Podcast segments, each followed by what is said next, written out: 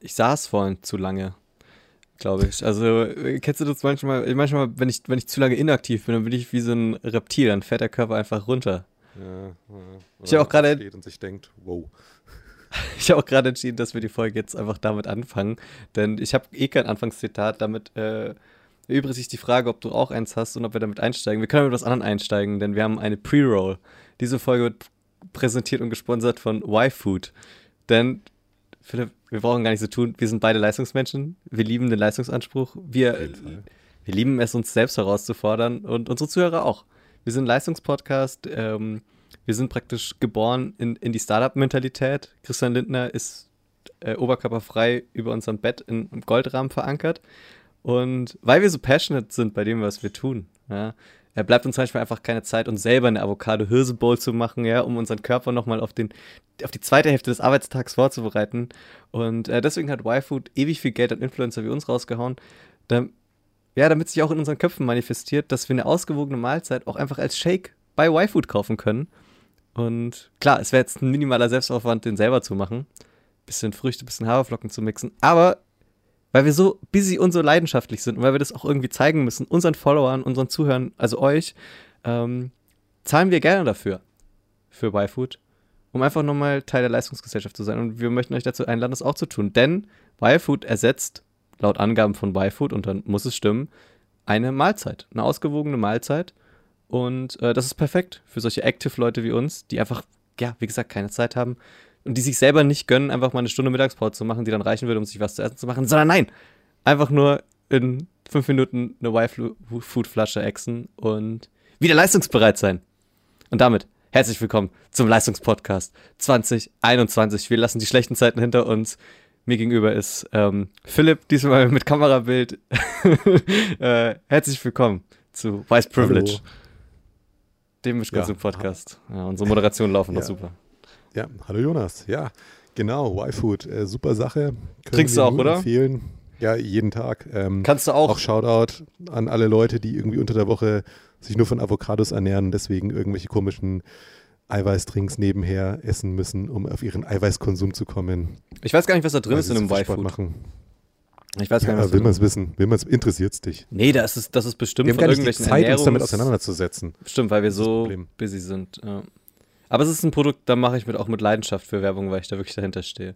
Ich weiß nicht, ob du diese Werbung von dieser einen Streamerin kennst, die dann sagt, dafür mache ich wirklich mit Leidenschaft Werbung, weil ich das wirklich Laura super Müller für Nazi-Verlage? Stimmt eigentlich, Philipp. Ich finde, so lange haben wir uns noch nicht um Kopf und Kragen geredet, solange der Kopfverlag noch nicht bei uns anklopft und meint, ob wir nicht mal ein paar Bücher von denen, ähm, ein paar Hörbücher in die Kamera halten wollen von denen. Ja, auf jeden Fall.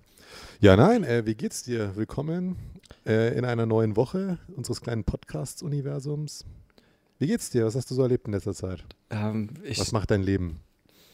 Ich, ich, ich bin, äh, ich ärgere mich, wenn ich jetzt ab und zu mal wohin muss, dass ich mir ja dann so eine übelst teure Streifenkarte äh, kaufen muss oder beziehungsweise die abstempeln muss für die Münchner U-Bahn, weil ich ja logischerweise nicht im, im Office bin, sondern nur im Homeoffice und damit sich eine Monatskarte nicht mehr rentiert. Und ja, das sind so gerade die Probleme, um die sich um die sich dreht bei mir. Sonst. Da kann ich den äh, nicht den Tipp geben, das natürlich nicht zu machen, äh, weil es verboten ist. Aber ich habe gehört, dass es das gibt. Da scheiß drauf. Einfach Labello auf die Streifenkarte machen und abstempeln und danach wieder wegwischen. Checken die nie. Ja, ich könnte auch einfach schwarz fahren, weil ja, aber beim anderen hast du wenigstens so getan, als ob, und dann kannst du so hinzeigen und als ob da der Kontrolleur drüber langt, ob man das abwischen kann. Naja, aber ich wäre auch reich genug, um schwarz zu fahren. Ach so. Weil die, also ich habe das mal durchgerechnet, die Strecke, die ich fahren würde, also ich bin ja ein Jahr lang eigentlich äh, äh, da regelmäßig gefahren. Und faktisch ist es so, ich wurde, glaube ich, zweimal kontrolliert oder so. Äh, mit anderen Worten, das Monatsticket kostet Fuvi und ich glaube, so viel zahlt man ja dann auch, wenn man erwischt wird. Das heißt, äh, selbst einmal im Monat äh, erwischt werden, wäre praktisch die Nullrechnung. Und da die. Hm. Ja. Bis auf, dass es halt eine Straftat ist. Das ist Straftat? Also, das, das ist eine Straftat tatsächlich, ja. Was heißt das dann? Mal Jura-Talk hier, mal gleich in unsere Kompetenzen reindicken hier, die wir den, den Zuhörern anbieten können. also ich weiß, dass Straftat ist, ist natürlich ähm. schwerer als eine Ordnungswidrigkeit, aber man landet ja auch nicht direkt gleich im Knast. Also nicht gleich. Nee, jein. Äh, ich habe tatsächlich mal äh, als, als Teil der, im Referendariat hat man ja verschiedene Stationen, die man durchläuft, wo man auch immer dann zur Staatsanwaltschaft muss. Und in der Zeit da tut man relativ schnell dann auch Sitzungsvertretungen machen. Ähm, ja. Da hast du auf Leute aufgepasst, die einfach, also neben Pablo Escobar saß dann Bernd, der zweimal schwarz gefahren ist.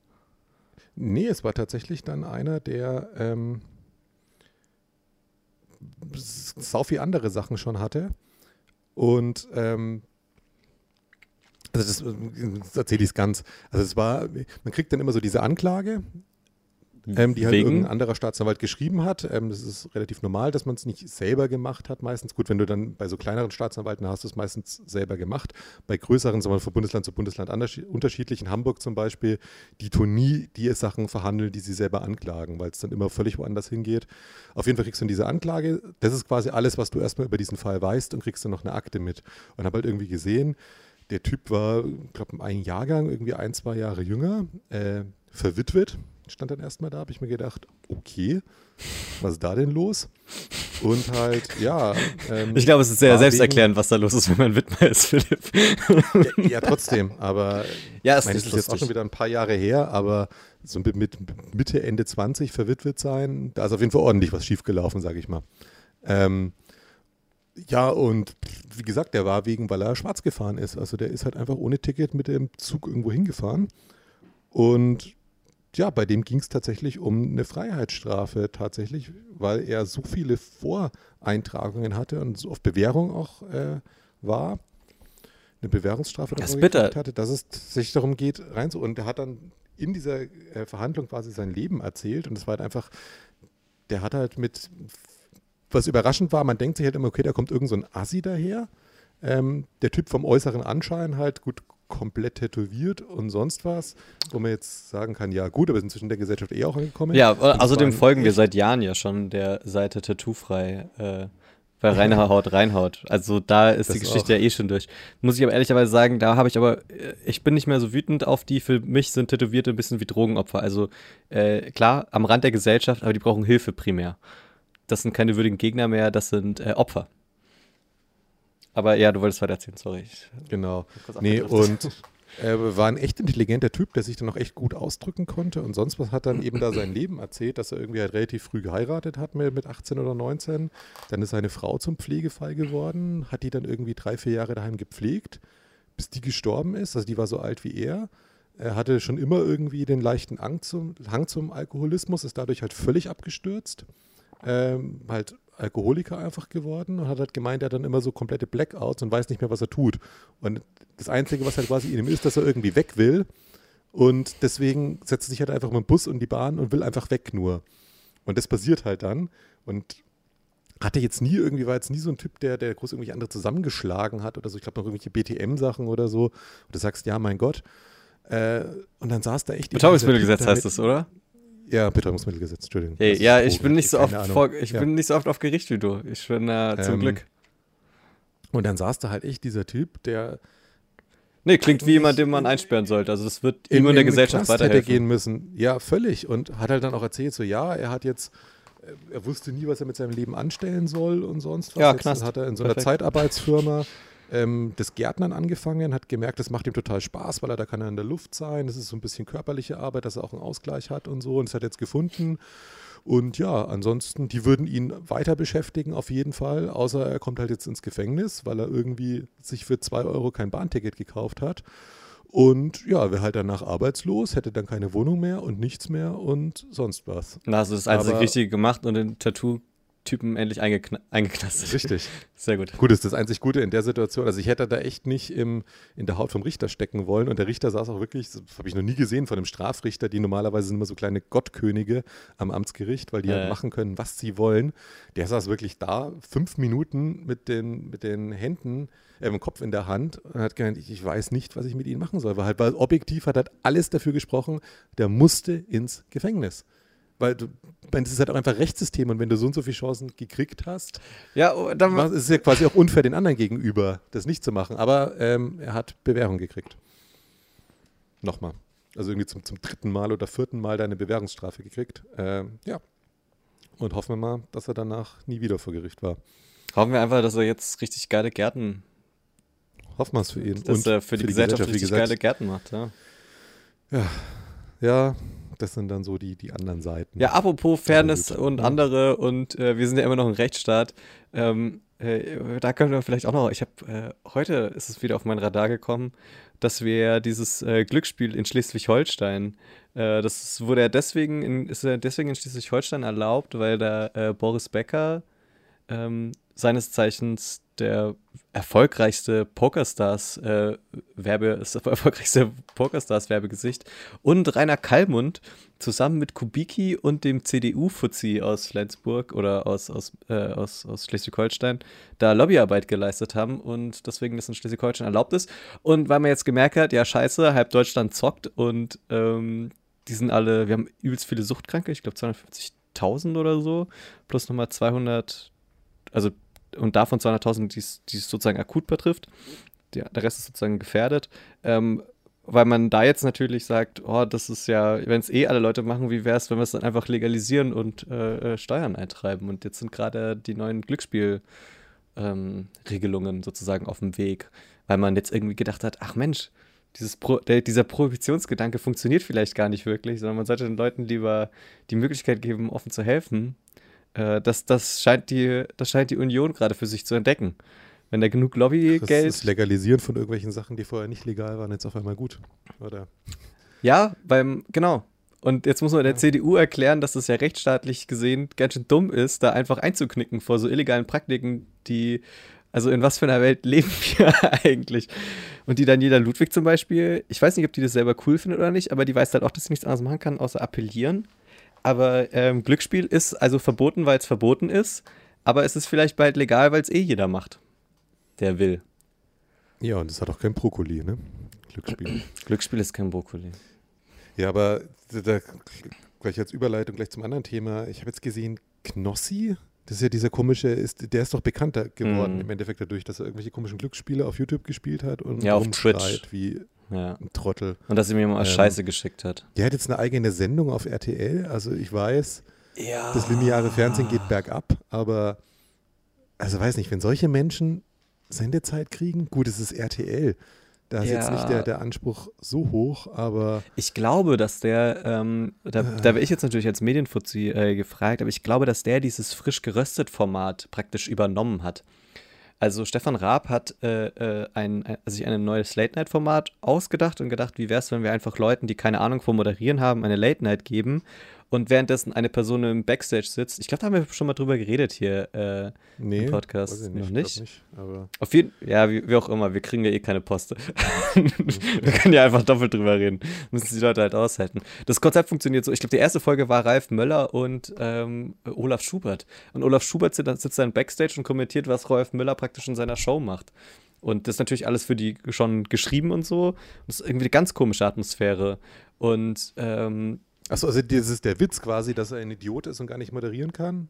Und nö, das ist schon so sympathisch auf Augen. kommentiert dann, wie er moderiert. Weil das ist sozusagen die zweite Ebene. Also es ist schon darauf ausgelegt, dass Ah. das. Also der Ralf Möller macht schon auch Witze, aber Ralf Möller weiß sozusagen, dass er ja kein Profimoderator oder Profi-Comedian ist. So, und deswegen nimmt er sich selber praktisch ein bisschen auf den Kieker und äh, damit der halt nicht komplett schwimmt, gibt es dann halt sozusagen einen Gast.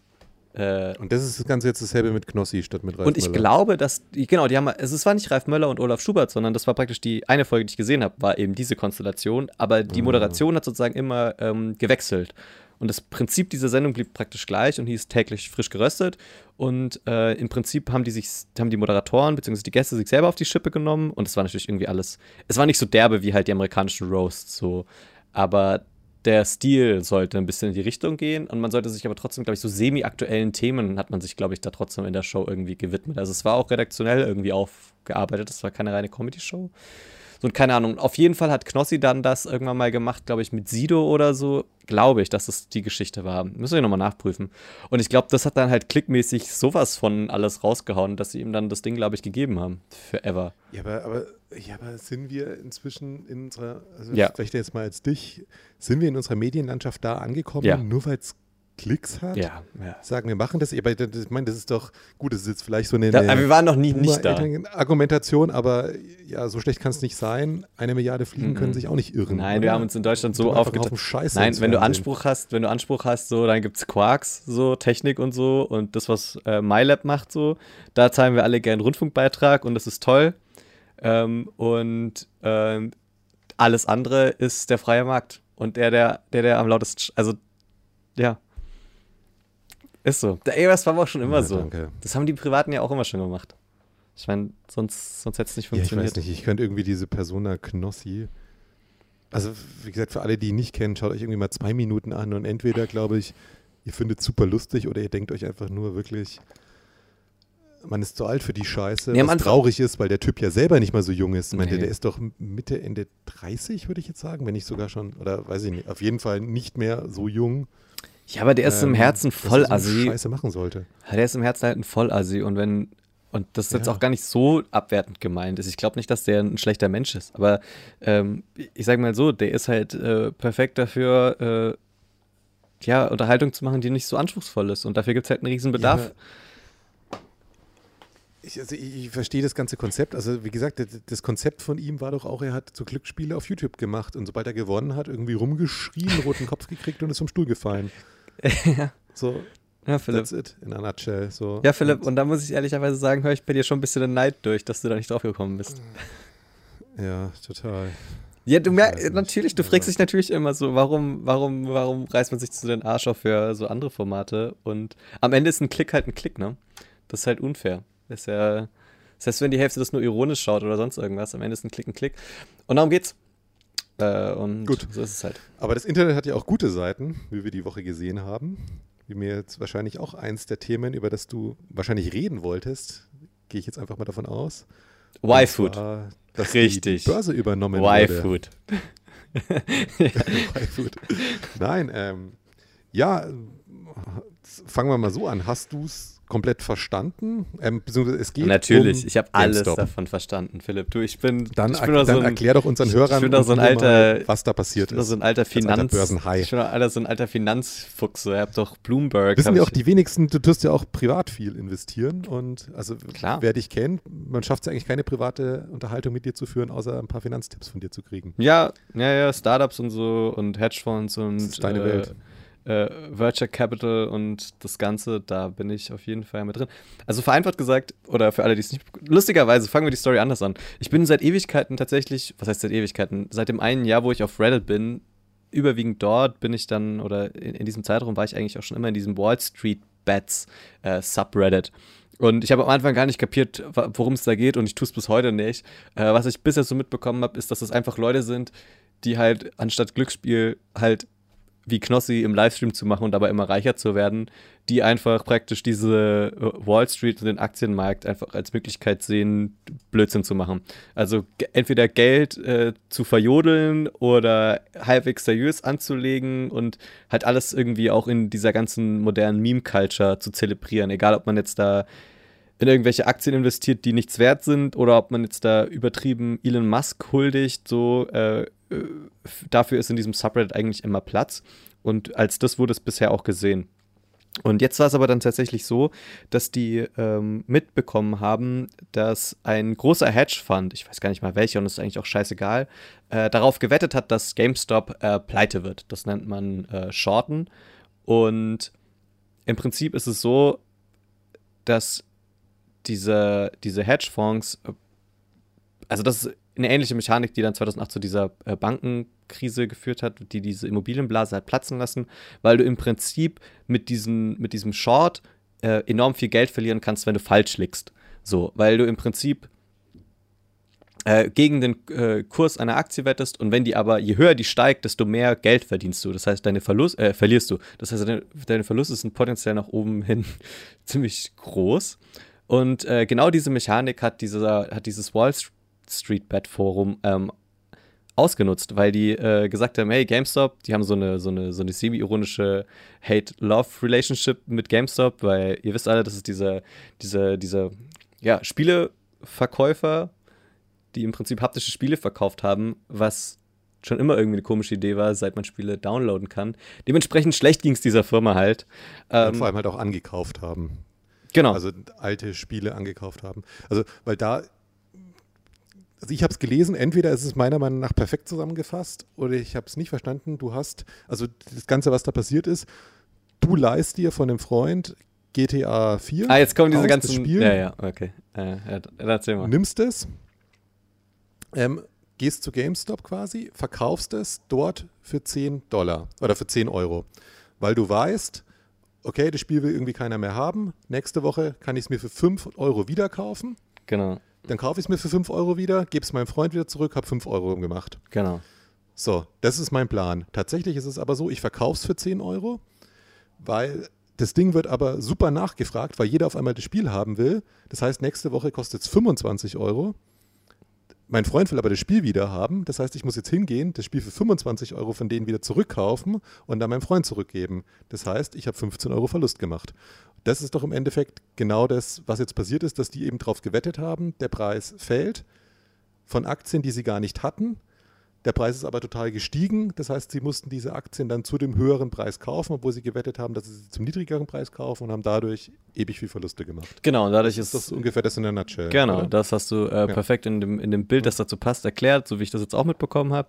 Ähm, dass da natürlich, dass der Aktienmarkt natürlich insgesamt noch einiges komplizierter ist, äh, glaube ich, muss man jetzt auch nicht nochmal erwähnen dazu und dass wir da nicht so krass drin sind auch. Mhm. Aber der große Unterschied ist eben, dass je höher, also dass du man bei der Aktien, also dass du mit Aktien Geld verdienen kannst, glaube ich, das checkt man auch ohne jemals eine Aktie besessen zu haben. Aber normalerweise kannst du eigentlich nur den Wert verlieren, der die Aktie gekostet, äh, den die Aktie verloren hat. Ne? Also wenn du jetzt eine Aktie hast von einem Unternehmen und der Wert davon geht runter, dann ist es halt scheiße für dich, dann hast du halt eine Aktie, die weniger wert ist. Ja, weil du es halt tatsächlich kaufst. Genau. Ja, wenn du es für 10 Euro kaufst, das Ding ist danach 0 Euro wert, hast du 10 Euro verloren. Genau. Also das ist so, das ist ja. so äh, 101, so da, das finde ich jetzt keiner unfair. Das Krasse aber an dieser ganzen Geschichte ist natürlich, ähm, dass dadurch, dass die halt alle diese GameStop-Aktie gekauft haben und sie halten, hat dieser Hedgefonds halt einfach nur durch diese, durch die, durch die Rache und durch dieses durch die Tatsache, dass die halt alle Bock darauf hatten, diese GameStop-Aktie einfach äh, zu kaufen, dadurch haben die halt immer mehr verloren. Und das ist natürlich, äh, und ja, wie es halt so ist, wenn, wenn, wenn reiche Menschen sehr viel Geld verlieren, das ist natürlich sehr unfair für die. Und dann haben die eben angefangen, nach Marktmanipulation äh, zu schreien, beziehungsweise äh, besser gesagt, äh, Regularien dazu zu verlangen, was sehr ungewöhnlich ist für Hedgefonds, weil die ja normalerweise die sind, die sich die Lücken suchen, die gucken, wo sie wie viel Geld noch zu sich schiffen können. Und äh, da dann zu sehen, dass auch praktisch über die Parteigrenze in Amerika hinaus äh, Leute für Regulationen dieser Hedgefonds und dieses Shortens, also dieser, dieser Praktik ähm, verlangen und dass da offen drüber nachgedacht wird, das ist die eigentliche äh, geile Geschichte. Und die Tatsache, dass reiche Menschen sehr viel Geld verloren haben, ähm, das ist natürlich auch sehr funny. Ja, und deswegen irgendwie eine historische Woche, obwohl ich immer noch nicht noch sagen, weiß, was ich Menschen, kapiert habe. Die, die mit, die, die aber auch zocken. Ich meine, es ist ja jetzt ein, ein, reicher Mensch, der für sein Geld gearbeitet hat und sonst was macht und halt einfach gut ist in dem, was er tut und deswegen viel dafür kriegt, ist ja nochmal was anderes, als wenn du quasi halt einfach auf Verluste von anderen spekulierst und damit dein Geld machst. Ich meine, kannst du auch sagen, du bist gut darin, den Markt vorherzusehen, aber ja, ich meine, du verlierst halt trotzdem an am Verlust anderer machst du Gewinn. Genau, das, das ist ja das war so ein bisschen hinzu dieses moralische. Genau, das ist eben, also ja. meistens funktionieren diese Hedgefonds halt so, wie ich das verstanden habe, dass es halt eine Anlagefirma ist, die äh, im Prinzip ähm, eine hohe Risikostrategie fährt mit einem Teil des Geldes. Und diese Mechanik, warum du diese Leerverkäufe, also diese Shorts überhaupt machen kannst, ähm, geht es eben darum, dass das ist eben dieser Spekulations, äh, äh, diese Spekulationsmunition. Das heißt, du bist relativ reich. Und ich habe geguckt, eine der ersten Hedgefonds wurde tatsächlich von George Soros äh,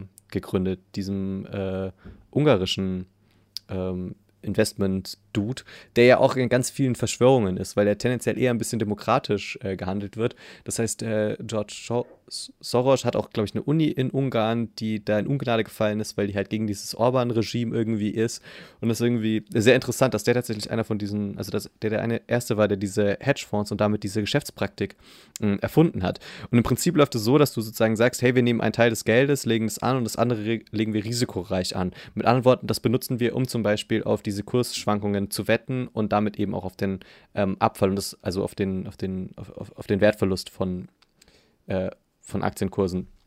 Und soll deshalb ein bisschen krisensicherer sein, in Anführungszeichen, weil du ja sozusagen gewinnst, während insgesamt einfach woanders Aktien fallen. So. Das ist der, das ist natürlich der praktisch, damit wird es verkauft, dass du sagst, hey, das ist krisensicher, weil wir sozusagen einen Teil darauf wetten, dass was abstürzt. Das heißt, wenn was abstürzt, gewinnen wir dabei. Und deswegen ist es so, so krisensicher. Dass das natürlich aber dafür verwendet wird, um halt äh, einen Haufen Geld dabei zu verdienen, wenn Geschäftskonzepte zugrunde gehen, wie das von GameStop, ist natürlich der bittere Beigeschmack, den du dabei hast. Vor allem, wenn das halt Leute sind, die eh schon genug Geld haben, dass sie eben für genau solche Spekulationen dann verwenden können dazu möchte ich jetzt dann nur einwerfen, weil also ich habe mich mal in letzter Zeit jetzt nicht, aber um jetzt mal ganz kurz Nerd-Sachen zu machen, äh, war tatsächlich die Arbeit mal, die das Titel meiner Seminararbeit, die Stellung der institutionellen Investoren in der börsennotierten OG. ähm, und einer der größten Vermögensverwalter der Welt ist ja die nette mittelständische Firma BlackRock. Mhm. Ach, mit diesem, ähm, in deren Aufsichtsrat mit diesem, ich bin kein Sexist, weil ich Mitte, Töchter nette, habe. mittelständische Zeitgenosse Friedrich Merz saß. Friedrich, der ich sich bin auch kein nur zur gehobenen Mittelschicht ja. zählt. Ja, Friedrich also so viel zu Leuten, ja. die zu viel Geld haben und vielleicht ein Arschloch sind. Vielleicht. Aber gut. Ähm. Dafür haben wir jetzt seit Jahr Armin Laschet. Wir haben uns ja für Armin Laschet, das ist ja auch passiert, da haben wir auch gar nicht drüber geredet, dass Armin Laschet, der äh, vielleicht jetzt. Ist unser Heilsbringer. Genau. Ja, wird das tatsächlich? Nein. Ähm, das, das, ist die große Frage. Also ich, ich glaube, ich habe es hier im Podcast auch schon gesagt und ich wiederhole jetzt meine ähm, Bold Prediction. Ich sage immer noch, also ich, ich, bin mir nicht sicher so wirklich. Ich meine, wir haben ja auch, da würde es mich auch wirklich mal interessieren mit ein paar auch Bekannten von uns, die, glaube ich, dann eher in diesen Kreisen drin sind, sich tatsächlich zu unterhalten, was jetzt zurzeit leider nicht geht, mangels ähm, persönlichen Kontakt. Bei mir auch Lust, ehrlich gesagt. Ich bin der ich. Meinung, dass es hier einen gibt, der wirklich dieses House of Cards spielt und zwar der Magus. Ja, der Magus, der Unser Lieblingssöder. Der Magus, der spielt es so. Ich glaube, der, Aber ich der, glaube, der, das ist ja auch so eine self-fulfilling prophecy, weil halt einfach jeder danach schreit. Jeder. Je, jedes scheiß Medium, egal ob das die, die Bild, die FAZ, also die ganze Springerpresse ist, aber auch der Spiegel oder sonst irgendwas, jede fucking Satire-Show. Ja, ich glaube, alle, die in der Politik sind, haben überhaupt keinen Bock auf ihn. Ja, also niemand. Ich denken, halt doch einfach mal die Fresse. Auf der anderen Seite denken, glaube ich, aber auch alle anderen, ja. naja gut, im Gegensatz zu dem, was die Union sonst anzubieten hat, mir doch egal. Und er wird ja immer als Pointe mitgedacht. Und ja, aber also, aber glaub, glaubst wir du haben, dran? wenn wir haben wir haben kein Recht, uns zu beschweren, wenn Söder wirklich unser Bundeskanzler wird, weil wir die ganze Zeit wir, wir malen den Teufel an die Wand, so äh, oder wie, oder wie sagt man, writing on the wall. Ja, ja, aber meinst du, er wird's? Ich glaube, es wird äh, Annalena Baerbock. Ich, äh, es wird Annalena Baerbock werden. ich glaube, letzten Endes, die Deutschen, die mögen Gewohnheit und so eine Frau mit halbgaren Konzepten und äh, einer Versicherung, dass alles besser wird. Ich glaube, daran haben wir uns die letzten 16 Jahre gewöhnt und ob die jetzt grün, ob der Hosenanzug jetzt öfters mal grün ist oder nicht, who the fuck cares? Also ich, ich hoffe es, ich kann nur hoffen. Ich glaube und befürchte tatsächlich, ja. Es wäre aber auch lustig. Also ist, ich könnte mir auch gut vorstellen, dass Markus einfach da mal vier Jahre lang durchtüdelt und dann Deutschland aber generell nochmal sein Verhältnis zu Bayern grundlegend ändert. Und ich glaube, das ist auch schon mal längst überfällig. Also sich einfach mal die Frage zu stellen, warum wir einfach dieses Verkehrsministerium so lange überhaupt die CSU machen lassen. Das, das wäre einfach mal eine Diskussion, das die. In, doch super. Ja, das wäre mal eine, eine, Diskussion, die in Deutschland auch mal generell angebracht ist. Warum sind denn die Autobahnen in, in, in, in Bayern so gut überhaupt? Was ja auch nicht stimmt, aber das meiste Geld wird auf jeden Fall dahin ge. Ach. Also auf jeden Fall, ich, ich habe es hier gesagt, ähm, ich habe euch gewarnt. Ich meine, im Endeffekt hat ja jeder noch selber in der Hand, mhm. wen er tatsächlich wählt. Wir haben ja allein zwei Stimmen hier im Podcast, die äh, da politisch verwertet werden können. Für oder gegen. Und meine hat sowas von der Markus, ganz ehrlich. Positioniere ich mich jetzt auch offen als großer CSU-Fan und auch Wise Privilege, der Podcast an sich, als Unterstützer der CSU. Hiermit. Zum Glück sehen wir uns heute, weil der Blick hat gerade alles gesagt. ähm, ja, ich weiß nicht, woher. Das war jetzt, das war übrigens Satire für alle, die es mitgekriegt haben äh, oder nicht mitgekriegt haben. Ja, aber Philipp, das ist genau das Problem. Wir bewegen uns in so Zeiten, wo es nicht mehr lustig ist, muss ich ehrlicherweise sagen. Da hört der Spaß dann auf. So, nee, weißt du, 1000 Corona-Tote am Tag, muss ich ehrlicher sagen, trübt meine Stimmung nicht. Aber über Söder als, äh, als, als Bundeskanzler nachdenken, trübt meine Stimmung mehr. Ja. Wollen wir es eigentlich ansprechen, dass unser äh, kleiner Bruder-Podcast, wie ich ihn gerne nenne, gemischtes Hack inzwischen einfach völlig schamlos unsere Kategorien klaut mit Unpopular Opinion.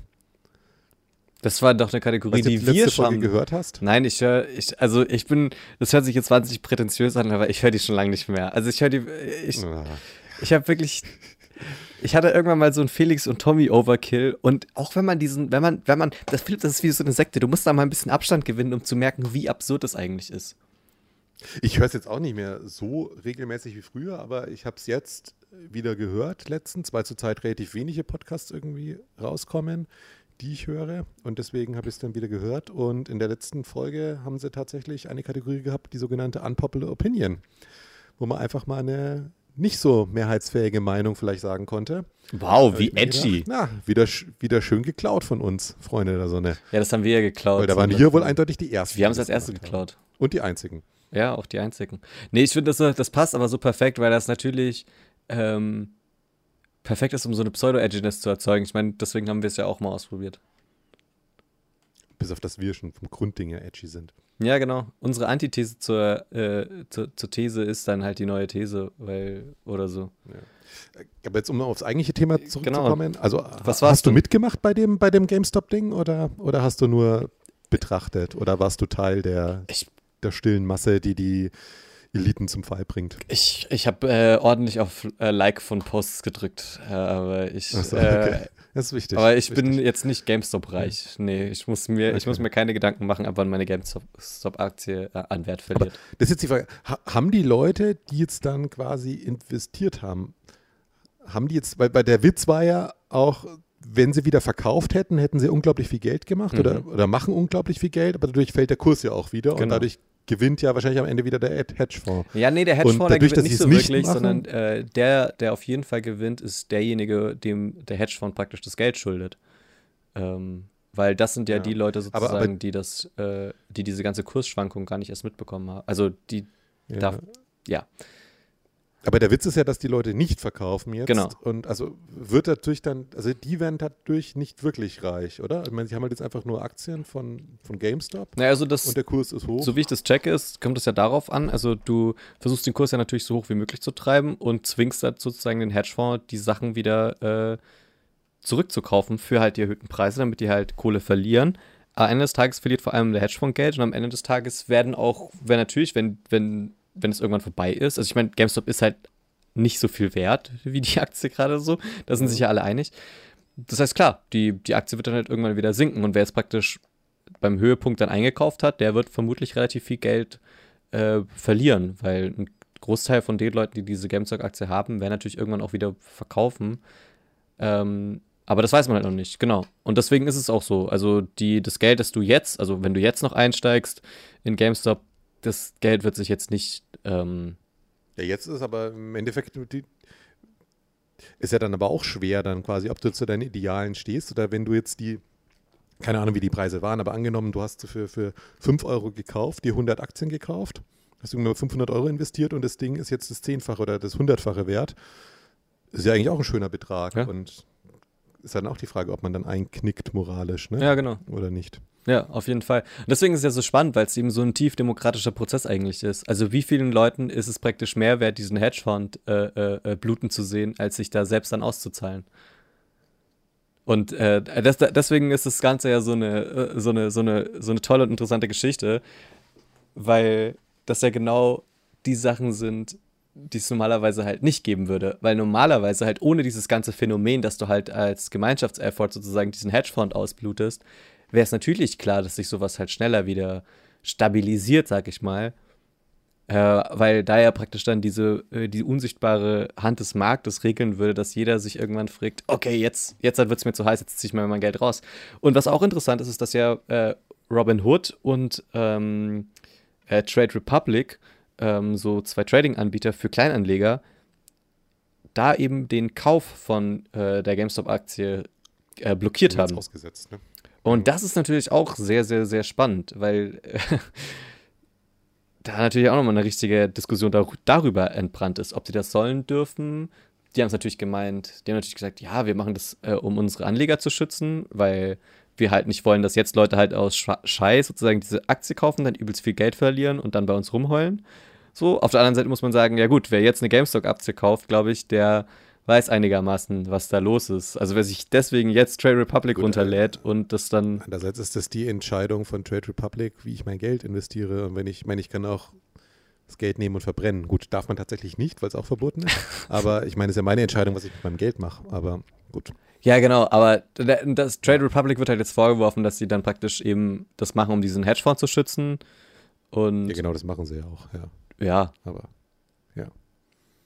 Naja. Genug von, von Finanztipps von uns. Der einzige Finanztipp, den ich ähm, für euch hätte, ist, ja. äh, äh, falls es mal Y-Food-Aktien zu kaufen gibt, kauft Y-Food-Aktien. Einfach richtige Gewinner. Das ist eine Aktie, mit der ich auch mit Leidenschaft Werbung mache, weil ich da voll dahinter stehe.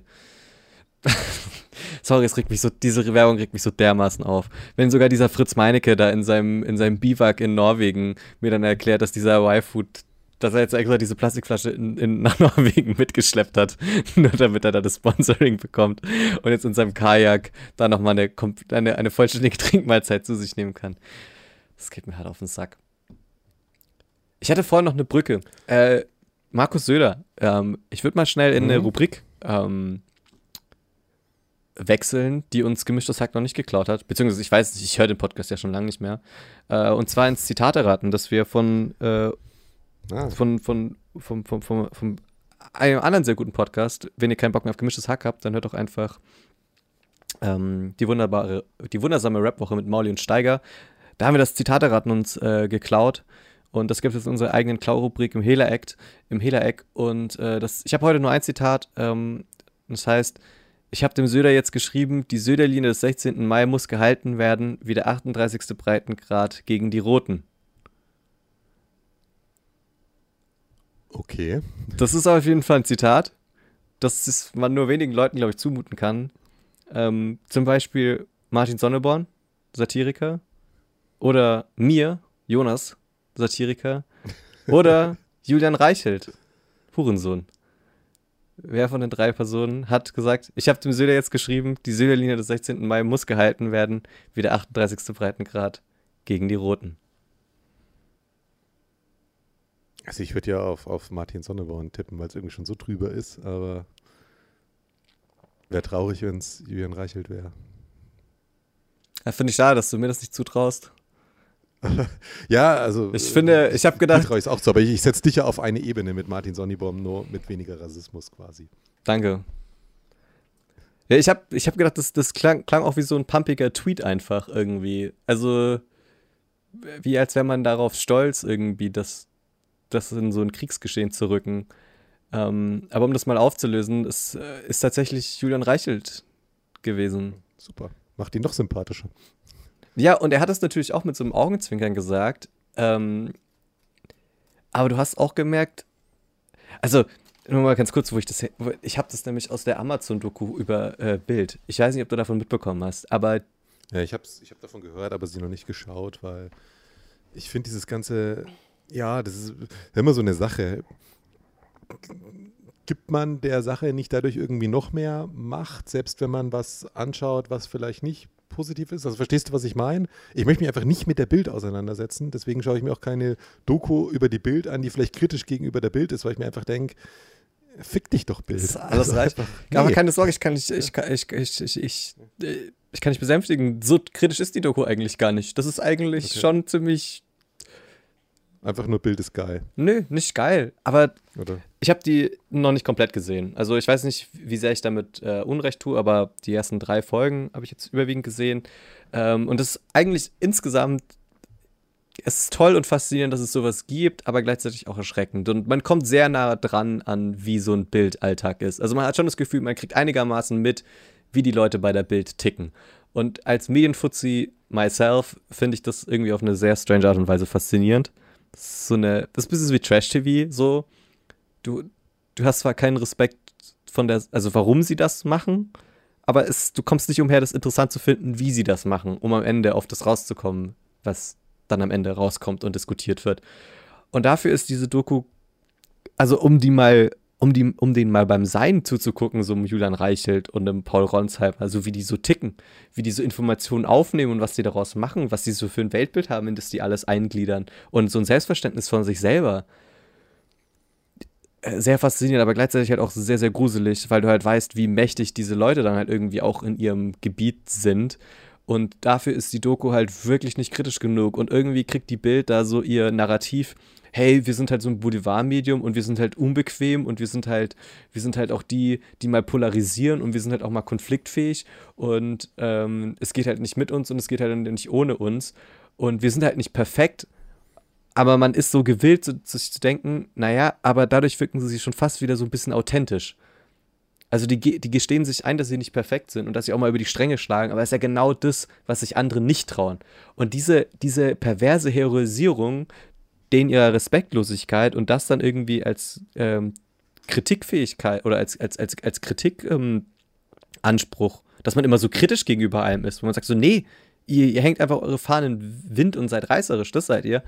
Ähm, aber dass das so ein bisschen so, so einem, dass es so ein bisschen verklärt wird, das, das, das schafft die Doku eigentlich ganz gut, wenn es das ist, was sie wollte. Auf der anderen Seite verstehe ich es natürlich auch, wenn du die Möglichkeit halt hast, da so nah hinzugehen, dann wird die Bild halt auch sich so dermaßen abgesichert haben mit dem, was da am Ende dann tatsächlich bei rauskommen kann. Ja, dass das kein, dass das kein, dass es jetzt nicht so ist, dass die Bild am Ende wirklich schlecht dasteht, weil sonst wird es wahrscheinlich in der Form nicht existieren. Das muss man halt auch dazu sagen. Also auf der einen Seite ist es sehr interessant, dass man so, so einen intimen Einblick da reinbekommt. Auf der anderen Seite fehlt, eine, fehlt ein Kommentar zu diesem sehr intimen Einblick und eine Kontextualisierung von dem, was da eigentlich so passiert ist. Mm, und wie du auch gesagt hast, es ist natürlich der Bereichweite für die Art und Weise, wie diese Leute denken und arbeiten. Und ähm, jegliche Art von Reichweite und Werbung ist da eigentlich nicht besonders zu unterstützen. Genau, unter anderem eben wegen solchen Sätzen da, wo man das Gefühl hat, ja, ja, ja. Also du merkst halt einfach, für die ist das halt Informationskrieg und es ist irgendwie auch Informationskrieg und da wird halt einfach immer alles so gedreht, dass es ins eigene Weltbild passt. Und das ist ja überall so, aber äh, es ist sehr interessant, denen dabei zuzugucken, wie die es nicht kapieren, dass das genau das ist, was sie machen.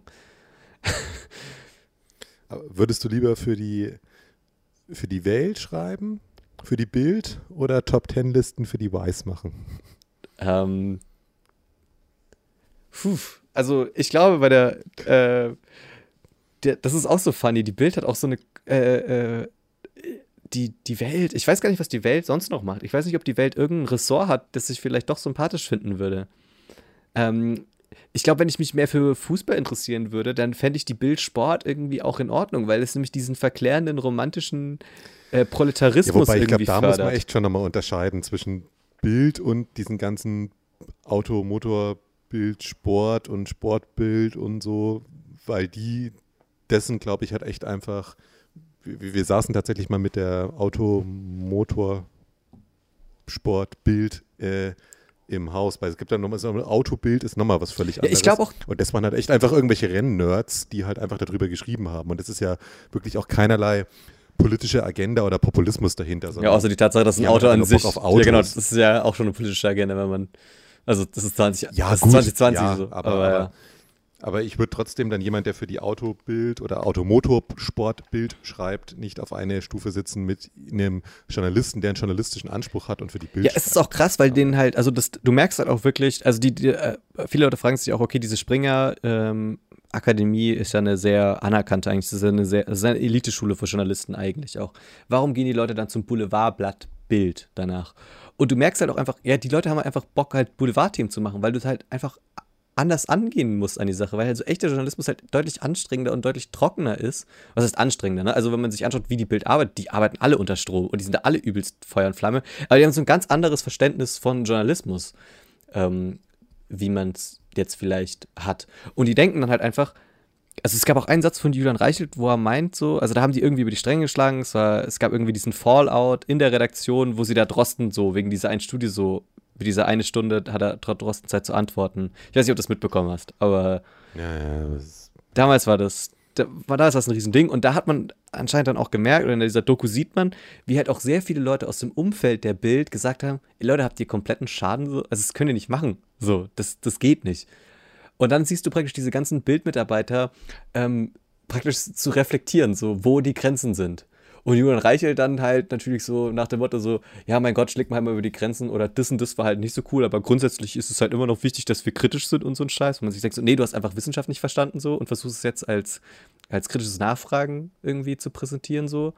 Und da hast du aber trotzdem gemerkt, ja, das sind eigentlich Leute, die halt denken, du musst den Leuten das halt einfach erklären. Und die nehmen sich das Recht raus, Ja, Dinge. Ist das nicht noch viel schlimmer, wenn, wenn intelligente Leute Sachen für dumme Leute schreiben? Genau, aber interessant ist, dass du denkst, ihr müsst doch eigentlich dann checken, wie, wie, wie, wie niederträchtig das ist, was ihr macht. Aber dafür sind sie dann irgendwie nicht schlau genug. Also irgendwie merkt man dann so, hä? Also da- das ist dieser, das ist dieser komische Zwiespalt. Weil das sind, das sind ja sehr schlaue Medienmacher, aber das sind keine Intellektuellen im klassischen Sinne, die jetzt den ganzen Tag irgendwelche Bücher lesen in Podiumsdiskussionen so voneinander, sondern die wissen halt, ey, wir sind gut im Boulevardjournalismus. So, und wenn die Assis auf der Straße wissen wollen, warum der Drosten der größte Wichser ist, ja, dann müssen wir uns halt überlegen, wie wir eine Studie so zusammenschreiben können, dass er der größte Wichser ist, der da irgendwie der Merkel was einflüstert so. Und darin sind die, darin wollen die die Besten sein. Und darin sind die ja irgendwie auch die Besten. Und in dieser Selbstgefälligkeit Ja, haben die sich halt ihr eigenes, ihr eigenes äh, Weltbild irgendwie geschaffen. Ich meine, genauso wie es ja bei den Öffentlich-Rechtlichen auch, ist sicher irgendwie so eine Blase, also die leben ja alle in der Blase und das Geilste war dann, dass Julian Reichelt irgendwie auch meint so, naja, äh, klar, ihr kriegt jetzt halt da irgendwie Backlash aus eurer Blase, aber die, eure Blase sind halt nicht die Leute, die halt blöd gesagt, die wir erreichen wollen. Womit er im Prinzip gesagt hat, naja Leute, ihr lebt halt mit intelligenteren Leuten zusammen, als für die, wie wir schreiben. Und das wird dann aber halt nicht genannt wie, ey, wir hetzen die Assis gegeneinander auf und gegen die da oben, sondern es wird halt genannt, wir sind der Seismograph äh, der politisch-deutschen Mitte oder der, das, äh, we weißt du, sowas irgendwas. Also, es ist halt, es ist halt irgendwie interessant, Leute, die halt handwerklich gut sind und die irgendwie schon sehr clever sind, weil sonst wären sie nicht da, wo sie sind, ähm, dabei zuzugucken, wie die in so einem Zwiespalt leben, einfach jeden Tag das stemmen. Zum Beispiel gab es eine Journalistin, die aus du die Bergamo Frage noch beantworten. Äh, ja, was äh, Welt, äh, Bild. Also li- lieber, lieber, für die, lieber für die Welt so ein bisschen äh, schön den, den grundlegenden Rechtspopulismus konservativ weiter befeuern in unserem Land. Äh, für die Bild einfach reißerische Scheiße drüber schneiden, aber auch einfach mal ein bisschen, ob Bohlen sein Penis gebrochen hat oder nicht. Oder die Top-Ten-Liste bei der Weiß mit zehn Fragen an eine Prostituierte, die du dich niemals trauen würdest, sie zu stellen. Wo siehst du deine politische Zukunft, äh, politisch sage ich schon, äh, wo siehst du deine journalistische Zukunft, wenn du dich entscheiden musst? Ich- glaube, bei der Weiß, da- das kannst du mit einem ironischeren Abstand machen. Weil ich habe Angst, du, ich glaube, bei der Bild, ich glaube, du kannst halt wirklich da offensiv mit einer Verachtung gegenüber dem, was du tust, da arbeiten, so. Also mit so einer ironischen Distanz. Aber ich habe Angst, dass mich das so, diese, diese Zynik, ich glaube auch, dass, da, dass, dass Julian ja auch so, ein- so ein wahnsinnig zyniger Mensch ist, der Reichelt. Und ich glaube, so eine gewisse Zynik habe ich auch. Und ich glaube, wenn ich mich, wenn's mit, wenn mir das zu bequem werden würde, ähm, dann wäre ich bei der Wild wahrscheinlich gar nicht so schlecht aufgehoben. Aber das, äh, dafür, das würde halt bedeuten, dass ich halt mein grundlegendes Bild von der Welt praktisch, also von der Weltwelt, nicht von der Weltwelt, äh, ändern müsste. Also ich müsste halt einfach nicht mehr daran glauben, dass man irgendwie so irgendwie jedem Menschen irgendwie, also ich müsste, müsste halt nicht so an die grundsätzliche Menschenwürde mehr glauben. Wenn ich einfach nur denke, yo, die scheiß Welt ist ein Haifischbecken und du schwimmst entweder mit den Stärksten mit oder du wirst halt irgendwann gefressen. Ähm, ich glaube, wenn mein Mindset sich dahingehend ändert würde, dann ist die Bild bestimmt ein guter Ort. Wenn man einfach das Gefühl hat, ey, wir gehören jetzt zu den Leuten, die die also Assis siehst du Deine manipulieren. Zukunft dann bei den Top-10-Listen von zehn Orten Ja. in Irland, an denen du gewesen sein Ja, musst. Mit dann schreibe ich lieber, welche LSD-Derivate man sich noch legal ballern darf. Dann suche ich das eben für irgendwelche Leute raus. So, wenn ich das Gefühl habe, das macht irgendwelche Leute glücklich, ja, okay, who the fuck cares? So, dann ist das eben das. So, ich glaube, da, da kann man sich dann länger. Ähm, das ist, glaube ich, die, die bessere Alternative. Als in so ein Springer-Weltbild. Als seine eigene Identität in so ein Springer-Weltbild irgendwie eingliedern zu müssen. Das ist, glaube ich, der deutlich schmerzhaftere Prozess für mich. Wir werden sehen. Wir, wir werden weiter berichten. Vielleicht sind wir ja auch ab nächster Woche schon ein Bild-Exclusive-Podcast. Ja. Wir kriegen. ja, wir kriegen ja jede Woche neue Anfragen rein. Wir können es ja gar nicht mehr entscheiden, wer uns sponsern soll. Ja. Aber diese Folge ist Äh, ja, Reif ist live, ne? Also Waifus. Reif ist live, diese äh, Bundesliga-Show mit äh, Marcel Reif, die wurde ja von Müllermilch lange gesponsert. Ähm, ich würde sagen, mit dem Sponsor Y-Food haben wir uns da ja schon, äh, Ja, auf jeden Fall, auf einer Ebene Ja. jetzt langsam. klar, gerade dieser Müller-Konzern ist Also- ja auch sehr sympathisch einfach. Das ist ja ein sehr toller Milchkonzern. Also, das ist ja wirklich von, von Klüngeleien bis äh, Umwelt und so, da ist ja wirklich eine Baustelle nach der anderen. Ähm, also toll, toll, toll, toll. Ähm, wollen wir uns mal positiveren Sachen widmen und da zum Beispiel einfach wieder der musikalischen Unterhaltung. Ist ja das Einzige, was zurzeit noch bleibt. Man kann nicht groß weggehen, man kann nicht groß rausgehen, man sitzt Da. Man muss seine eigene Feier machen und deswegen haben wir uns zur Aufgabe gemacht, euch ein bisschen was von unserer Welt mitzuteilen, und zwar von unserem Musikgeschmack, der natürlich sehr, sehr gut ist, wie alle Leute wissen schon und die es noch nicht wissen, ähm, wollen wir euch auch diese Woche wieder davon überzeugen, indem wir euch drei Lieder, die unser Leben ein bisschen bereichert haben, mitteilen und diese auf unseren Patronengürtel tun. Was ist denn der Patronengürtel, Jonas? Der Patronengürtel ist praktisch ein Pilotprojekt, ob es möglich ist, die perfekte, auserlesene ja, Mixtape-Playlist zusammenzustellen, die dann wirklich sozusagen jedem das, das, das, das musikalische dritte Auge auf der Stirn praktisch nochmal neu öffnet. Egal welcher, egal welcher kultureller Krepel man davor war, äh, ist diese Playlist sozusagen ein Willkommensgeschenk in die intellektuelle musikalische Elite. Das ist der Patronengürtel. Den findet ihr auf Spotify. Genau, wo du es gerade gesagt hast, überlege ich gerade, ob ich mein eines Lied nochmal. Was ein gutes Zeichen ist, einfach. Ich kann auch mal anfangen, wenn du willst. Ja, fang einfach ich hab, an. Das erste das ich nicht ja. drauf tue, ich hatte nämlich einen Ohrwurm davon, von dem, von dem Beat. Und ähm, ich, ich kann es, ich werde mich jetzt blamieren, aber es geht irgendwie so.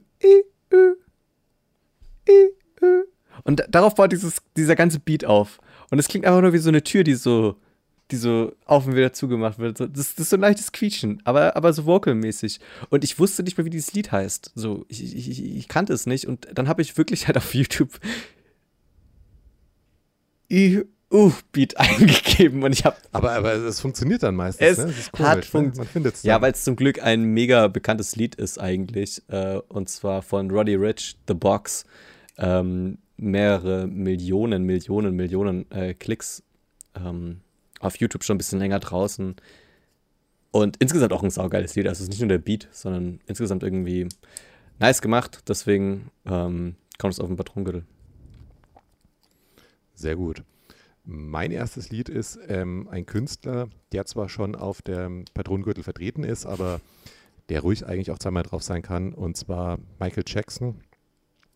Äh, und dieses Mal mit Dirty Diana. Genau, ich hatte nämlich davor. Denk, ist selbsterklärend. Give ja. Into Me draufgetan, glaube ich. Und Dirty Diana, ja. glaube ich, auch eins von den ganz unangefochtenen, ganz großen.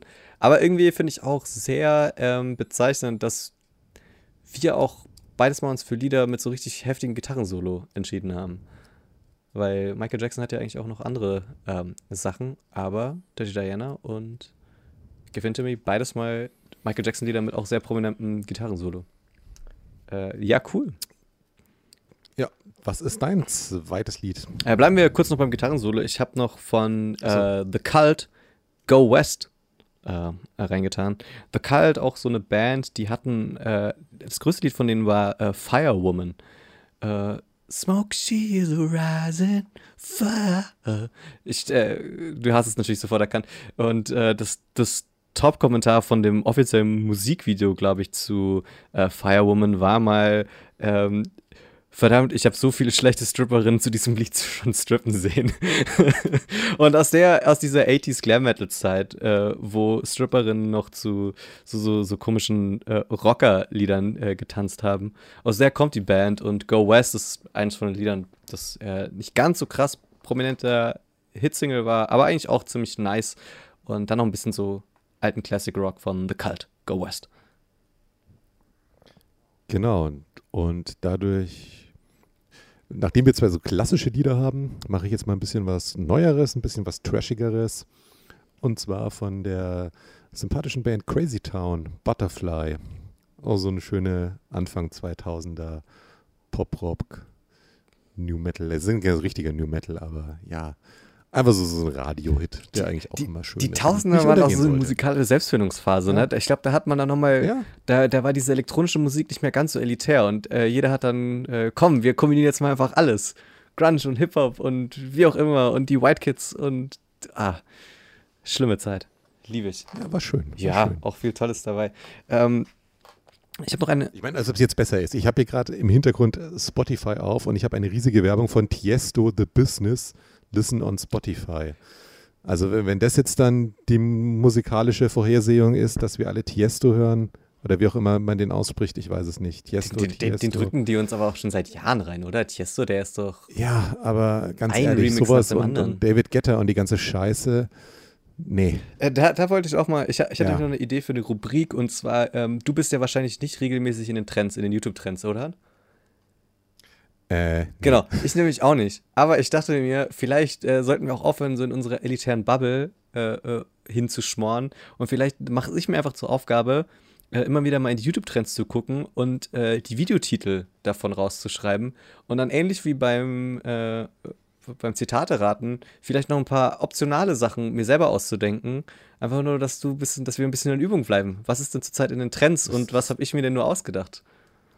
Das klingt gut. Das kann man genau, das spielen. konnte ich aber diese Folge noch nicht vorbereiten, ähm, weil freitags ja immer dann die Trends mit Musik ähm, besetzt werden und da äh, hatte ich dann doch nicht so Bock drauf, die mit da einzuberechnen. Also ich muss auch wieder auf den Wochentag arbeiten, dann bereite ich das mal, äh, warten, dann bereite ich das mal vor. Ähm, eine von den Künstlerinnen, die bestimmt eigentlich auch, wenn sie wieder was rausbringt, dann immer in den Trends ist, hier Überleitungskönig, wir kommen zurück zu unserer Rubrik, ähm, ist Juju, Juju44, äh, damals noch äh, bekannt über Sixten, ähm, wo mein Spruch greift, ich fand Sixten schon okay, da kannte die noch keiner. Äh, der Witz an der ganzen Geschichte ist Juju eigentlich mega überhyped. Ich glaube, Felix Lobrecht ist auch persönlich äh, verliebt in die. Ich weiß nicht, ob die mittlerweile zusammen sind oder was da die Story ist. Ähm, aber äh, ich glaube, Juju ist ja wirklich, weiß Gott, kein Geheimtipp mehr. Muss man eigentlich niemandem erzählen. Sieht die gut aus? Das ist die mit den ähm, langen schwarzen Haaren. Ich, ich denke schon. Also die ist, glaube ich, äh, schon im klassischen, ja, schon, ne? im klassischen Schönheitsideal. Äh, ja, also ich glaube, die könnte auch als Influencer. Schaut ein bisschen dumm.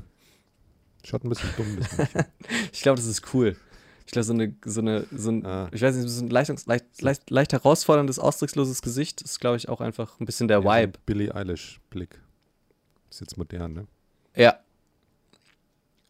ja, und sie wird auch ein bisschen so als die deutsche, ja. als die Deutschrap Queen so ein bisschen abgefeiert, weil die irgendwie zu denen gehört, die halt irgendwie cool ist. Also nicht so Shirin David und Katja Krasavice, die halt irgendwie YouTuberinnen waren, die dann Musik gemacht haben und es ist halt auch Hip-Hop, sondern die wird auch so von der Hip-Hop-Community, ist Juju44 so eine von den Ehrlichen, die sich hochgearbeitet hat irgendwie, gefühlt und die auch lyrisch so richtig gut ist. Und spätestens mit diesem Henning Mai-Lied da äh, vermissen, glaube ich, ist die aus dieser Kulturlandschaft gar nicht mehr wegzudenken. Ich habe mich aber bisher immer da ein bisschen, Ach, genau, ich habe mich da aber ein bisschen ja. immer geweigert dagegen, weil ich gedacht habe, oh, die ist so overhyped, die ist bestimmt gut, so, die kann rappen, das ist alles Hand und Fuß, aber hat mich noch nicht so gecatcht. Und dann war eine Spotify-Playlist, die ich zugehört habe, äh, die, die, die ich zugehört habe, einen richtigen guten Deutsch. Auf irgendeiner Spotify-Playlist war dann das Lied Coco Chanel. Ähm, ein gleichnamiges Lied hat auch Haiti, meine persönliche deutsche Queen, und muss aber ehrlicherweise sagen, das von Yu ist besser, das Lied Coco Chanel. Ähm, und deswegen habe ich das jetzt auf den Patronengürtel getan, weil man da sieht, dass sie echt einiges drauf hat. Und wenn die da noch nicht ist auf dem Patronengürtel, hat sie sich definitiv verdient. Und das Lied war ein sehr guter Anlass. Und deswegen Juju Coco Chanel. Ich habe jetzt nebenbei das gegoogelt und bin dann eben da von so einem Ding zum anderen gekommen, dann eben auch zu Felix Lobrecht. Das Komische ist, als Google-Vorschlag habe ich ein Bild von Felix Lobrecht mit dem Namen Paul Lobrecht, daneben ein Bild von Felix Lobrecht mit dem Namen Frank Lobrecht. Und es verweist einfach jedes Mal auf, auf Felix Lobrecht, aber einfach auch mit dem Namen Paul und Frank. Und er heißt auch nicht so. Also laut äh, Wikipedia sind seine Namen Felix Manuel Lobrecht was auch immer da der Google-Algorithmus zusammengebaut hat, heißt anscheinend jetzt auch Paul und Frank Lobrecht. Aber ich glaube. Frank Lobrecht ist sein Vater, oder? Ja, stimmt, Frankie. Heißt nicht sein Vater? Ja, Frank? und sein Bruder hat doch auch einen Namen. Naja. Meinst du? Mhm. Ich glaube nicht. Ich glaube nicht, dass er einen eigenen Namen hat. Egal. Und äh, das, das äh, geschätzte Vermögen von Felix Lobrecht ist übrigens laut äh, Google 1,5 Millionen. Aber gut. Ähm, so viel dazu. 1,5 äh, Millionen. Ist da der Benzer schon jo. drin oder nicht? Ich, der ist ja geleast. Ähm, äh, mein nächstes Lied. Der ist geleast? Der ist geleast. Der ist das hat er, glaube ich, auch mal im Podcast gesagt. Ich weiß es aber nicht. Aber ich glaube, der ist geleast, ja. Weil der hat ja auch ständig auch einen neuen, weil der Leasingvertrag ausläuft. Es gibt ja dieses VIP-Leasing. Äh, aber hat er so ein VIP-Leasing? Es gibt. Es gibt alles Mögliche. Montana Black hat ja sein VIP-Leasing wegen irgendwas ja. verloren. Und dann ist er die ganze Zeit mit so einem, Ja, mit so einem geilen, weiß ich nicht, rumgefahren, mit irgendeiner geilen Karre rumgefahren. Und dann hat er sich irgendwie scheiß aufgeführt und hat die Firma, die ihm das geleast hat, gesagt, oh, finden wir eigentlich nicht so cool. Und dann, dann durfte der nicht mehr fahren. Dann musste er sich, glaube ich, dann den Lambo selber kaufen oder so. Das war irgendwie funny. Oder war das, traurig? war das, war das Monte? Ich weiß es nicht. Irgendeiner von denen. Oder war es Knossi? Keine Ahnung. Einer von den Pratzen. Ja, VIP-Leasing. Ähm, apropos Pratzen. Äh, Ja, du hast auch noch ein Lied. Drittes Lied. Ich habe noch Ja, ein ja. Lied. Kriegst du und auch. zwar vom, äh, vom netten, wirklich sympathischen deutschen Künstler DCV DNS, der, glaube ich, bisher auch noch nicht auf dem Patronengürtel Was? vertreten ist. Ja, also ich habe mich auch schon gewundert. Ja. Äh, Der erste Teil der drauf, ne? Genau. Und von dem habe ich, äh, wie soll es anders sein, der neue alte Savage. Ja, ja. Ja, geil. Definitiv. DCV DNS auch äh, mit so Klassikern am Start wie mein Mercedes. Äh, oh, ist auch gleich eins von den, von, den, von den frühen. Und natürlich, du machst dir keine Gedanken, solange die Nutella nicht nach Scheiße schmeckt. Das auf jeden Fall, ja. Das, da, da hatte ich tatsächlich gedacht, dass das Lied schon auf dem Patronengürtel ist, aber ist es noch nicht. Also aus unerfindlichen Gründen. Und, Und am 11. für September alle, die- 2020 hat er Epstein Island rausgebracht. Das habe ich auch noch gar nicht gehört. Philipp, was ist denn los? Das habe ich auch noch nicht gehört. Ja, das, da müssen wir, ja, der ist ein bisschen untergegangen. Aber also für alle, die zu viel Zeit haben, gebt euch auch mal den YouTube-Grind. Einfach sein Auftritt bei TV Total ist sehr, sehr gut, weil er einfach, ich glaube, es ist ein, eine Mischung zwischen tatsächlich aufgeregt und einfach wirklich kein Fuck, was sehr lustig ist. Ja, stimmt. Und ähm, dann, das, ich weiß gar nicht, ich glaube, ein, ein Dealer zahlt Baratze heißt Mhm. das Lied oder irgendwie sowas. Ähm, eins aus seiner ersten äh, Videoclips. Das ist gut, ist einigermaßen lustig für das, was er macht, aber was das viel lustigere Video ist, wie er Kommentare unter diesem Video liest. Und die quasi die Kommentare kommentiert. Es ist so ein 5-Minuten-Video, also wenn ihr mal Zeit habt, schaut euch das auch an. Ja, der hat auch mal eine Promotour Ähm, gemacht, auch- wo er immer seinen Anwalt dabei hatte und jede Frage hat der Anwalt dann Ja, genau, gesagt, das äh, ist- nee, beantwortet er nicht. Und das war einfach die komplette Promotour, dass er einfach hier im Interview drin saß und der Anwalt gesagt hat, nee, kann er leider zu nichts sagen. Ja, also ich finde, der hat es schon ziemlich geil durchgezogen. Hat, unter anderem durfte er dann auch auf dem, ähm, wie heißt das Hip-Hop-Festival? Splash. Das da im Ruhrpott. Genau, auf dem Splash durfte er dann spielen, hat er irgendwie so 15 Minuten Auftrittszeit gewonnen, als er noch nicht so bekannt war. Und er hat äh, wirklich fünf, sechs Minuten von dieser Auftrittszeit damit verbracht, sein Polunder anzuziehen und quasi den Balotelli zu machen. Weil er es nicht mitgekriegt Balotelli war ein Fußballspieler, der zu dumm war, so ein Leibchen anzuziehen. Und er stand einfach auf der Bühne und hat seinen roten Polunder versucht anzuziehen und es nicht geschafft, weil er einfach gedacht hat, das ist lustig.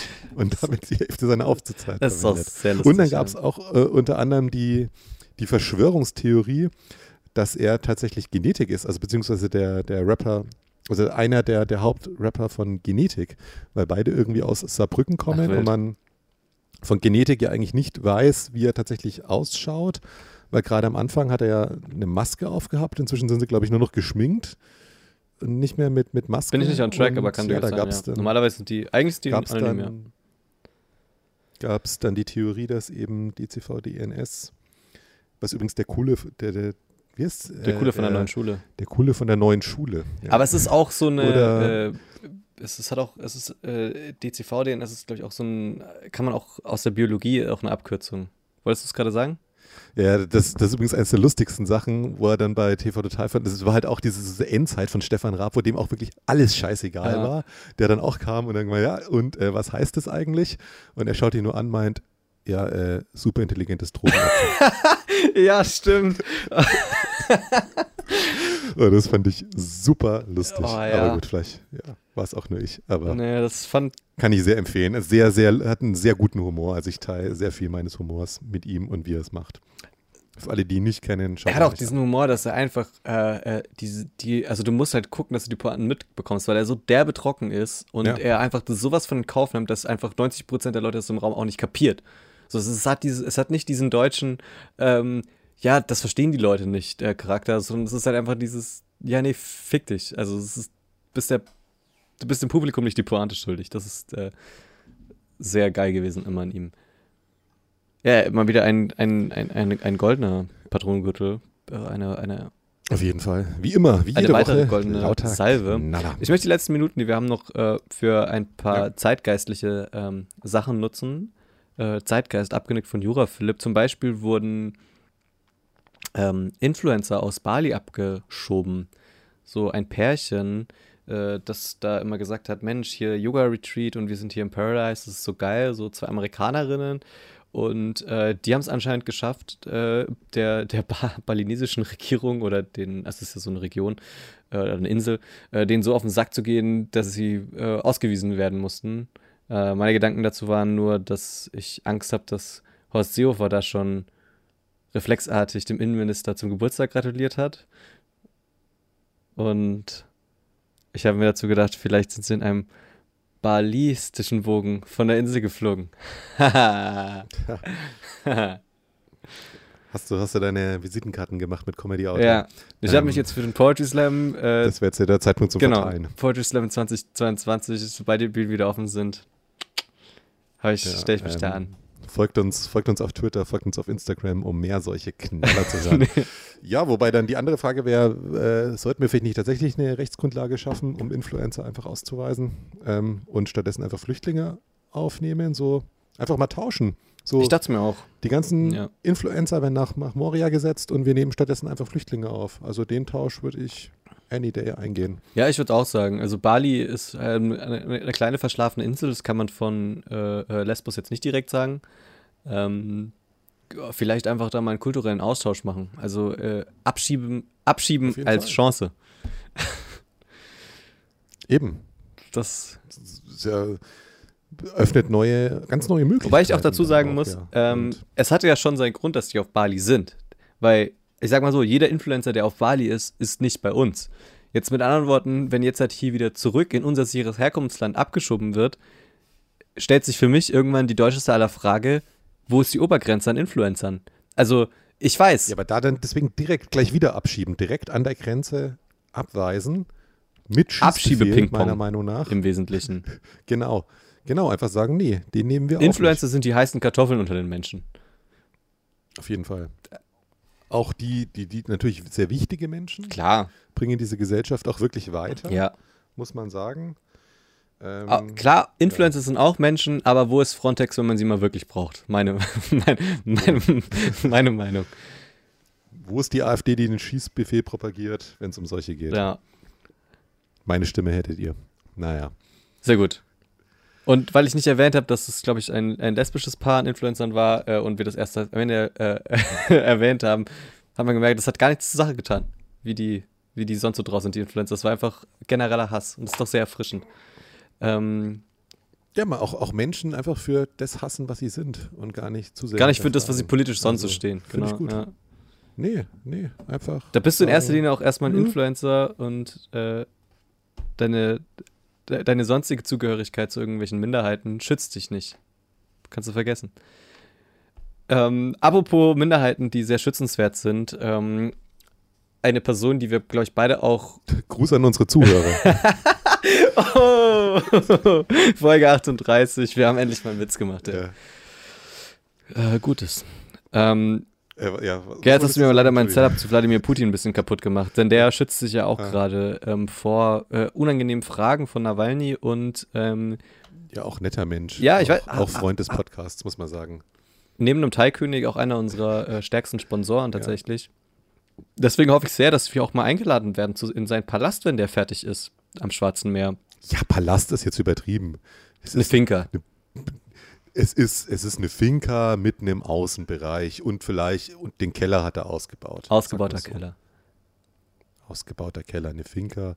Es ich ist, weiß gar nicht, ob, ist, also, ich glaube, fließend Wasser hat er, aber es wurde jetzt auch neu ja, gemacht. Ja, es ist im Prinzip ähm. wie diese Holzhütten auf Bali, bloß halt in Sochi. Ja, und der, es ist halt viel Land mit dabei, was aber auch viel, glaube ich, nicht bebaut ist, weil so ein Helikopterlandeplatz darf ja per se jetzt erstmal nicht ich stehen. Auch, ja. Also deswegen wirkt es auch nach mehr, als es ist. Und da würde ich nämlich auch mal sagen, da wird viel rumgeheult äh, wegen, ähm, warum braucht er jetzt ein Casino? Warum braucht er da ein eigenes Amphitheater und, und so ein Kino? Ähm, warum eine Shisha-Bar mit einer, ja, ähm, Shisha-Bar mit einer Pole-Dance-Stange? Ähm, aber da, wie gesagt, auch, dass, dass da so viel Hektar Wald drumrum ist, ähm, ist ja auch einfach reiner Naturschutz. Weil so oft kann der ja gar nicht mit dem Helikopter da äh, abheben, dass es die Tiere stört. Deswegen würde ich sagen, ähm, da auch mal ein bisschen grüner denken. Auch einfach mal, das ist Privatgrundstück, okay, du weißt, da wird vermutlich keine Ölpipeline durchgelegt. Äh, das ist ja auch schon mal wieder ein richtiger Schritt in Richtung äh, Erneuerbare und in Richtung Zukunft. Er hat eine Flugverbotszone, dass die Natur auch einfach intakt bleibt, dass da keine Flugzeuge drüber fliegen, Kerosin abwerfen. Also eigentlich, ich finde es ein super Projekt, das, was er da macht. So ein bisschen die Natur zurückholen, hat auch viele Arbeitsplätze geschaffen, glaube ich. Ähm, ja, erstens. Genau, und das wird eigentlich auch immer nicht gesagt. Da wird immer gesagt, oh, eine Billion äh, äh, Steuergelder wurde da oder eine Milliarde Steuergelder wurde da äh, äh, investiert für, für Putin. Aber das Geld ist ja nicht weg. Also das wurde ja wieder reinvestiert. Ja, das, das, das Geld wurde ja dann, haben ja dann wieder die Arbeiter bekommen, ja, die da eben diese Eisbahn. Also beziehungsweise hauptsächlich die Baufirmen, die andere Oligarchen sind und wahrscheinlich die Arbeiter ausgebeutet wurden. Aber das Geld geht ja auch wieder in großen Kreislauf zurück. Also eigentlich kommt es zu den Menschen wieder. Philipp, du hast also, im Prinzip, ja genau, wieder in den freien Markt ja. zurückgegeben. Das ist nämlich das, was unterscheidet. Das ist nämlich eben nicht so ein Hedgefondsmanager, ne, der da nur mit virtuellen Zahlen seinen Reichtum merkt. Nee, das wird einfach umgesetzt, das wird gemacht. Finde ich gut. Ein paar, über ein paar Dinge möchte ich aber trotzdem noch reden. Erstens mal äh, habe ich oft gehört, dass es 39 mal so groß ist wie Monaco. Neun, was ich nicht beeindruckend finde, weil Gut, Monaco, Monaco ist sauklein. Ist genau. Ich habe auch gedacht, was ist das für ein. Also, das 39 mal so groß wie Monaco ist, zweimal so groß wie ein Fußballfeld. Also, es ist wirklich nicht beeindruckend. Naja. Eben. Also und, und solange keine ein, eigene Formel-1-Strecke da ist, kann ich es eh nicht ernst nehmen. Stimmt eigentlich. Meine, gut, Sochi hat eine Formel-1-Strecke, aber solange es noch nicht den, den Grand Prix de Putin gibt. Das wäre echt geil. Ich habe mich auch gefragt, ja. äh, wie funktioniert das Casino dort? Also es ist ja sein Privat. Vor allem, wenn du alleine da bist. Es ist ja sein Privatcasino. Also ja. gehen die, geht er da mit seinen Oligarchenfreunden. Also wer ist die Bank? Ist Putin die Bank und spielt er dann gegen sich selber oder Wahrscheinlich der russische Staat, aber gut, man weiß es nicht, ja. Ähm, was ich mich auch frage, ist das Ding, also ist es immer besetzt? Also sitzt da dann so ein Croupier der einfach wartet und halt die zweimal oder im muss Jahr, wenn Putin dann mit seinen Freunden kommt oder wenn die dann extra eingeflogen, gibt es dann so, so quasi so, so einen Boteneingang, wo dann die ganzen Stripper und Mitarbeiter und Köche gebracht werden? Oder, oder, oder sind die immer Genau, da? es ist so eine eigene Stadt, also, die irgendwie die Infrastruktur, ja. also ich meine, Putin kann jetzt nicht da so oft sein, vor allem, weil es ihm ja offiziell noch nicht gehört, der muss jetzt noch leugnen, dass es sein Palast ist, also nochmal, um das hier äh, fact-checking-mäßig richtig zu sagen, so, äh, offiziell wird es natürlich bestritten, dass es für Putin ist. Das ist halt irgendein privater Investor, der das da gebaut hat, aber das weiß man nicht, ob das wirklich Putin gehört oder nicht. Also Putin sagt nein. So wie bei seinen anderen Häusern auch schon. Da, die gehörten ja auch ihm nicht, bis sie ihm gehört haben. Da, weil es sind ja wirklich viele Sachen. Also, ich, ich habe ein paar Fragen zu diesem ganzen Anwesen. Äh, erstens mal die gleiche Frage wie du. Äh, was ist da der Leerlauf? Also, was ist, wenn Putin nicht da ist? So, kannst du dann da, also kannst du als Angestellter da diese Shisha-Bar nutzen? So, wie hoch musst du in der Rangordnung in diesem Ministaat sein, um da in dieser Shisha-Bar zu sein? Äh, Punkt 1, auch da, eine Shisha-Bar, die eine Pole-Dance-Stange hat, ist keine Shisha-Bar. Das ist ein Strip-Lokal, in dem man Shisha rauchen kann. so, das ist nicht wie ein Bad, wo eine, wo eine, wo eine Pole, Pole-Dance-Stange nichts äh, an der Grundfunktion dieses Raums, nein. Wenn, wenn die Funktion Shisha rauchen und eine Strip-Stange ist, so dann gibt die Pole-Dance-Stange die Funktion des Raums Aber vor. Pole Dance ist nicht Nein, Striptease, muss ich jetzt auch mal sagen, weil Pole Dance ist ein ernstzunehmender Sport. Ja, das, das stimmt. Diese Differenzierung sei an dieser Stelle beachtet. Ich glaube aber, dass Putin tatsächlich sein, seine Faszination äh, an sportlichen äh, Aktivitäten eher in der Eishalle auslebt als an dieser Pole Stange. Stimmt, der hat auch noch, der hat auch noch eine eigene Eishockeyhalle drin. Ja. Ne? Äh, dann habe ich mich auch gefragt, was er eigentlich in diesem Amphitheater, also wie funktioniert das?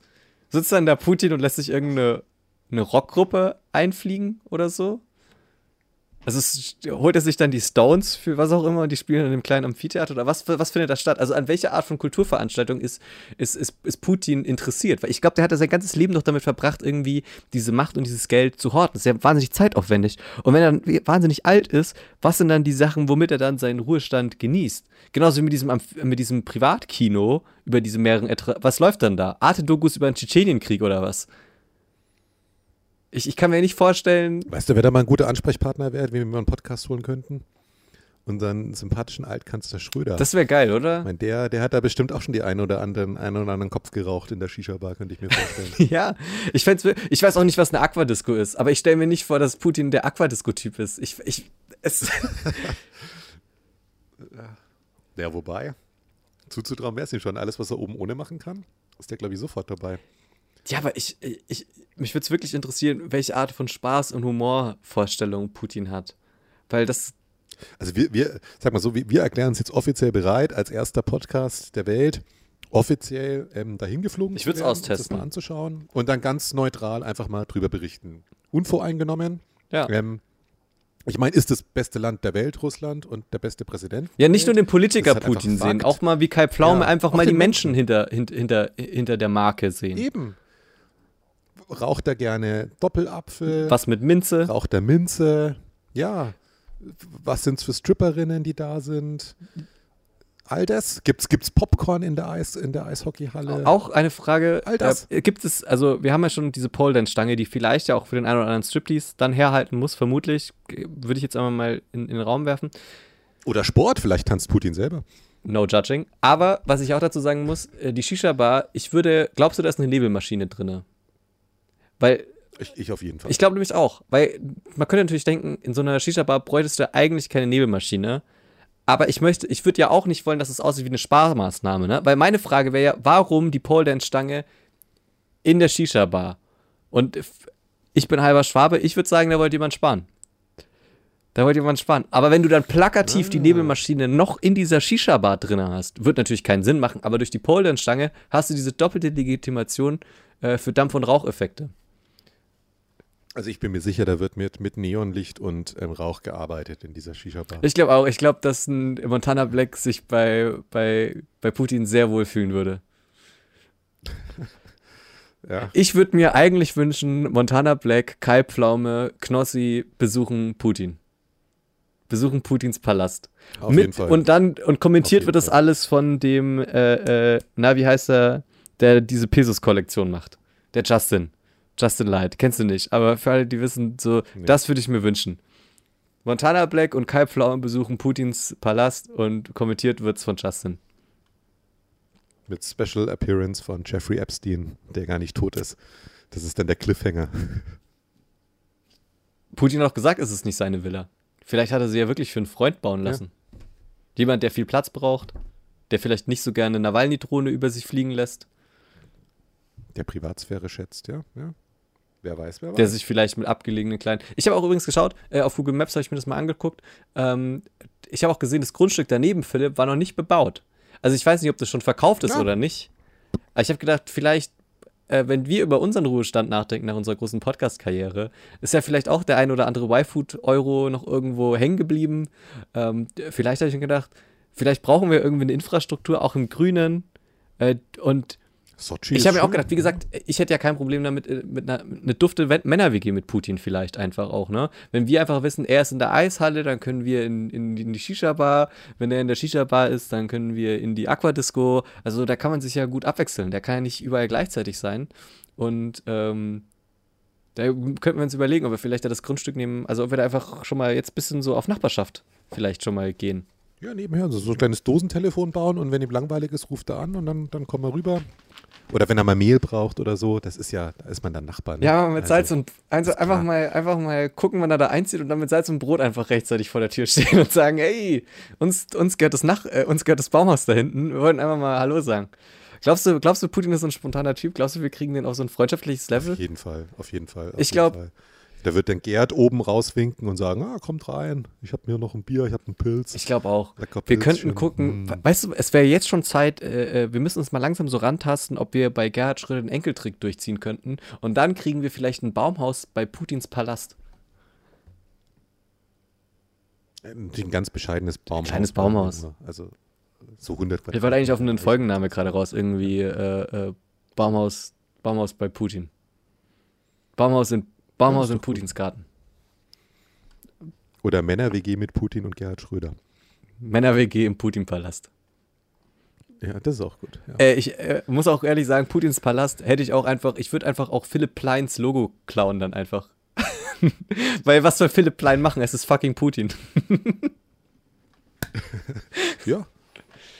Ach, schön. Äh, ich wollte eigentlich noch ganz kurz drüber reden, ähm, dass Israel äh, den Palästinensern, äh, ich glaube, 5000 Impfdosen geschickt hat. Was ich persönlich sehr rührend fand. Schön, dass in Zeiten der Krise die Menschen doch noch die Möglichkeit zu nutzen, um nochmal zu zeigen, wo strukturelle Abhängigkeiten bestehen. Ähm, aber das sei hier mal erwähnt in dem Podcast. Äh, auch eine Zahl, die ich gerade noch bei der, bei, der, bei der Vorbereitungsrecherche gelesen habe, ist, dass unsere Bundesregierung 344 Millionen Euro für externe Beraterfirmen ausgegeben hat. Die meisten davon Horst Seehofer. Finde ich auch einfach mal kurz, kurzer Faktenmoment. Und dass die AfD jetzt. Ja, dazu kann ich mich leider nicht äußern, weil ich leider Bekannte habe, die in diesen Beraterfirmen arbeiten. Wo, wo tatsächlich äh, dann immer die erste Frage ist, wenn irgendwas richtig verkackt wurde, waren wir das? Ah, oh, nee, das waren nicht wir. Puh, nee, Philipp, ich sage ja auch nicht, also ich finde, man merkt doch, dass. Das, die sind auch wichtig. Man merkt doch, dass die 344 Millionen. Also ich würde sagen, unsere Bundesregierung ist macht einen 340 für 344 Millionen Euro Job gerade.